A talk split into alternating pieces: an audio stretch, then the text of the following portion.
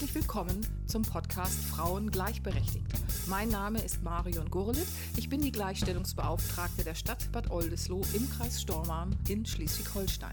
In diesem Infopodcast werde ich das Thema Frauen und Gleichberechtigung unter verschiedenen Aspekten gemeinsam mit meinen Gästen beleuchten.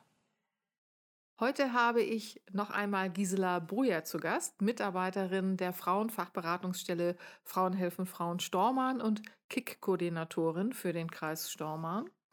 Und ähm, Gisela, kannst du mir noch einmal eine Definition geben zum Thema häusliche Gewalt? Ich weiß, wir wollen heute schwerpunktmäßig eigentlich noch mal etwas machen zum Thema Istanbul-Konvention, aber ich hätte ganz gerne noch mal, dass du mir eine Definition gibst zum Thema häusliche Gewalt.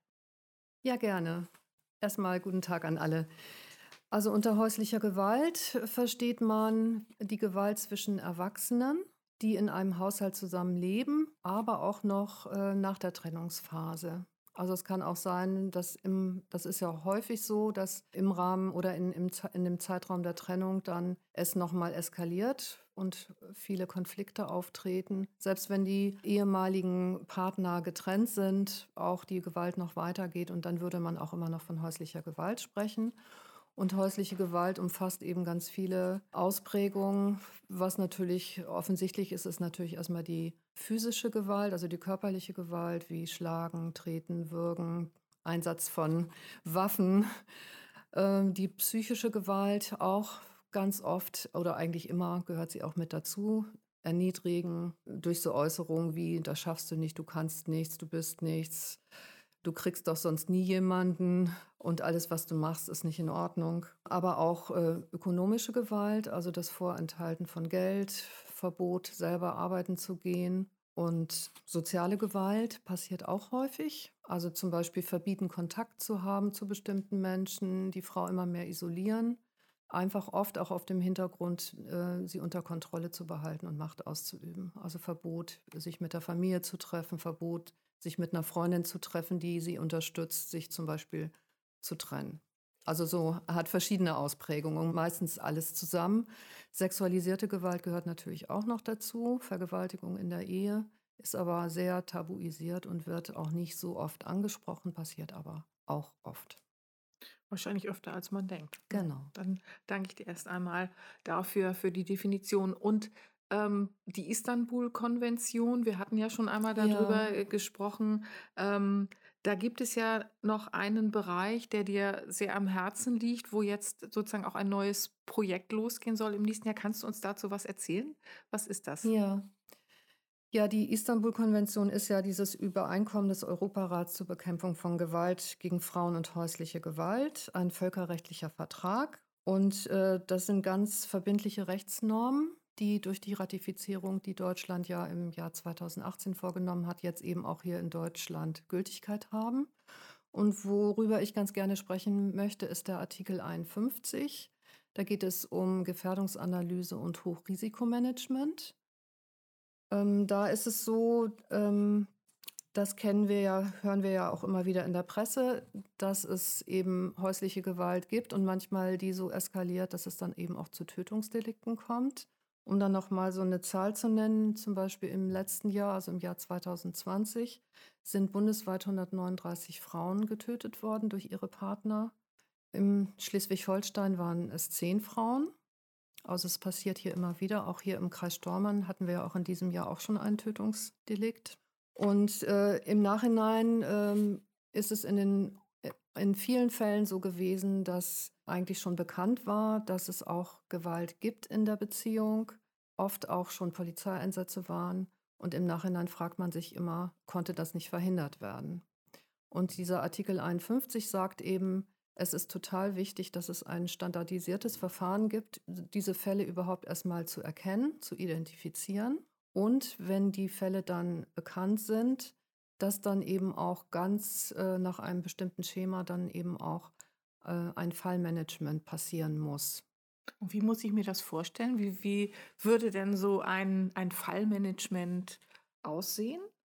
Ja, wir diskutieren das hier in Schleswig-Holstein schon länger und äh, man kann auch sagen, dass durch die Istanbul-Konvention, diese, die dieses Thema ja auch äh, sozusagen auf, nochmal aufgebracht hat, äh, hat dieses Hochrisikomanagement schon sogar Eingang gefunden in den Polizeierlass in Schleswig-Holstein. Das heißt, die Polizei hat im Prinzip die Aufgabe, ein Hochrisikomanagement umzusetzen. Und das soll jetzt im nächsten Jahr auch nochmal bearbeitet werden und weiter vorangebracht werden durch Pilotprojekte. Und es gibt in Deutschland äh, mehrere Regionen, wo das schon seit Jahren auch durchgeführt wird, die richtig Konzepte dort entwickelt haben. Und hier in Schleswig-Holstein ist es jetzt auch so, dass die Politik entschieden hat, das wollen wir hier auch besser umsetzen und deshalb eben Pilotprojekte. Und es ist so, dass die Polizeidirektion Ratzeburg, die auch für uns zuständig ist, für den Kreis Stormann, und in der Stadt Flensburg es ab nächstes Jahr ein Pilotprojekt geben wird, wo eben neue Ansätze ausprobiert werden, neue Ansätze einer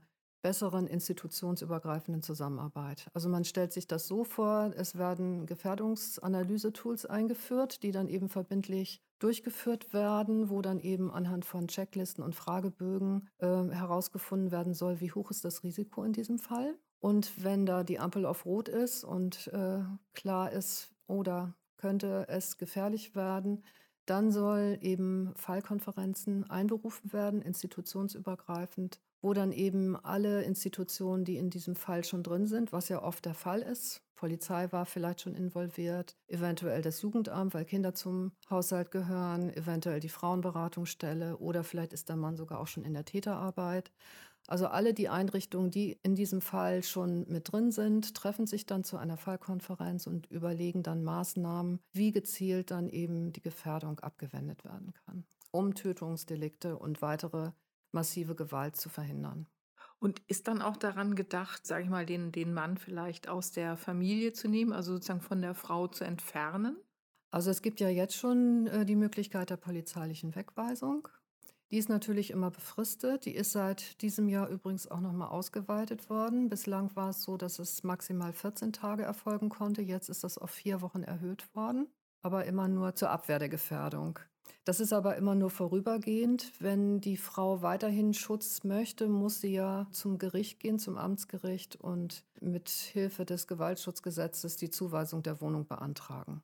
Also wenn sie sich trennen möchte und den Schutz haben möchte und allein in der Wohnung bleiben möchte. Ja, also sie, sie muss dann aktiv werden. Sie muss werden. dann aktiv werden und einen Antrag stellen. Das heißt also bei diesem, bei diesem Ansatz, der sozusagen neu verfolgt werden soll, mhm sind wir eines der beiden Modellprojekte in genau. Schleswig-Holstein. Genau. So, und man, man hofft dann sozusagen, indem man das, wie soll ich mir das vorstellen, wie so ein enges Netz, was genau. sozusagen äh, äh, sich dann immer mehr zuzieht, sozusagen, äh, um, um zu verhindern, dass der Mann tatsächlich genau. eine Gewalttat begeht, die Frau umbringt, unter Umständen, was ja irgendwie genau. sehr ja, ja. Äh, sozusagen das Schlimmste ist, was man sich vorstellen ja. kann, dass es dann genau. zu einem Tötungsdelikt kommt. Gibt es denn eigentlich in Schleswig-Holstein auch so Angebote für, für Täter? Also ähm, man könnte sich ja vorstellen, dass es Männer gibt, die sagen, ich habe es realisiert, dass ich, dass ich Täter bin und ich mhm. möchte mir eigentlich Hilfe holen, weil ich ähm, mein Verhalten ändern möchte. Da gibt es doch Beratungseinrichtungen, oder? Ja, genau. Ich habe ja in dem ersten Podcast ein bisschen ausführlicher über das KIK-Netzwerk gesprochen und überhaupt über das Interventionsprojekt gegen häusliche Gewalt. Und da ist die Arbeit mit den Tätern ein ganz wichtiger Baustein. Das ist allerdings ein Angebot. In der Regel werden die Männer, die dann in einem Strafverfahren sind, im Rahmen des Strafverfahrens wird ihnen dann dieses Angebot unterbreitet. Wenn sie freiwillig an einer Täterarbeit teilnehmen würden, dann wird sozusagen das Strafverfahren in, in der Zeit erstmal ausgesetzt und äh, dann nehmen sie an einem sozialen Trainingsprogramm teil, was sie dann eben durchlaufen. Und Ziel ist da eben, an dem eigenen gewalttätigen Verhalten zu arbeiten und eben Mechanismen zu erlernen, wie sie dann mit ihrer Aggression besser umgehen können. Und gibt es da so Erfahrungswerte? Ist das etwas, was tatsächlich nützt?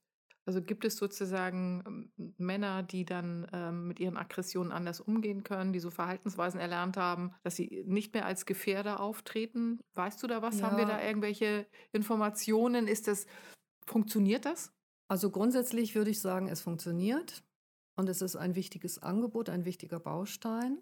Es wird aber nicht von sehr vielen Männern angenommen. Also sehr viele nehmen dann eher das Strafverfahren in Kauf oder Strafbefehle, Geldstrafen, als dass sie in die Gruppe gehen. Also es ist ja ein Gruppentraining und sie müssen auch in der Gruppe erzählen, was sie gemacht haben, werden also mit ihrem eigenen Verhalten da konfrontiert, müssen sich damit auseinandersetzen und viele scheuen sich davor. Aber es ist trotzdem ein wichtiges Angebot und die, die daran teilnehmen, die profitieren auf jeden Fall hoffen wir natürlich, dass die Frauen ja. auch davon profitieren, wenn der Mann dann vielleicht andere Verhaltensweisen gelernt hat und wenn nicht in der, in der bestehenden Beziehung, dann vielleicht in einer zukünftigen, damit es nicht wieder zu Gewalt kommt und im schlimmsten Falle mhm. ähm, zu einem Tötungsdelikt kommt. Das heißt also, äh, ich muss mir das wirklich so vorstellen, wie so ein Netz, das sich, das sich dann ausbreitet und das sozusagen versucht, auch auf die Täter einzuwirken. Also äh, dieses, dieses Projekt, von dem du erzählt hast, wo es darum geht, sozusagen dann zu schauen, Tötungsdelikte nach Möglichkeit zu verhindern. Also es ist, wird auf jeden Fall so sein, dass da ähm, die Polizei eine ganz zentrale Rolle hat. Es wird dazu noch einen neuen Polizeierlass geben, der das genau regelt, wie das eben umgesetzt wird. Und die Polizei hat da sozusagen den Hut auf und wird auch die Fallkonferenzen einberufen und leiten. Es wird so sein, weil sie ja auch die Behörde sind, die die Gefahr abwenden kann. Es wird so sein, dass auch andere Institutionen, die ein, äh, von einem Fall wissen, dort den Fall auch melden können und sozusagen auch äh, dafür sorgen können, dass eine Fallkonferenz einberufen wird. Aber es ist äh, in den Händen der Polizei, das dann eben auch durchzusetzen und äh, umzusetzen und durchzuführen. Toll, ja, dann bin ich sehr gespannt, ja. äh, wie, wie sich das entwickelt. Aber es ist ja, es ist ja toll, dass es sich, dass es ein immer größeres Netz gibt äh, und Netzwerker, die dabei sind und dass die Polizei mitmacht. Ja. Das, das ist eine, eine ganz tolle Sache. So, man hat ja sonst manchmal den Eindruck, es gibt so bestimmte Themen, die dann den Frauen Beratungsstellen zugeschoben mhm. werden, auch so etwas wie Gewalt gegen Frauen. Und wenn man dann sieht, es ist sozusagen mehrere Institutionen, die sich daran beteiligen, auch Männer, die dann mitmachen. Mhm. Das ist eine ganz tolle ja. Sache. Und das ist natürlich auch solchen aktiven Frauen wie dir zu verdanken, dass es dazu gekommen ist. Mhm. Vielen Dank, dass du das gemacht hast, über all die Jahre und so viel für die Frauen getan hast. Dann bedanke ich mich bei dir dafür, dass du uns so viel erzählt hast. Oder habe ich jetzt noch irgendwas vergessen, was du noch gerne erzählen möchtest? Nee. Nein, ist alles gut. Okay. Vielen Dank auch. Ja, ich danke dir auch ja. und alles Liebe, alles Gute für die Zukunft. Dankeschön.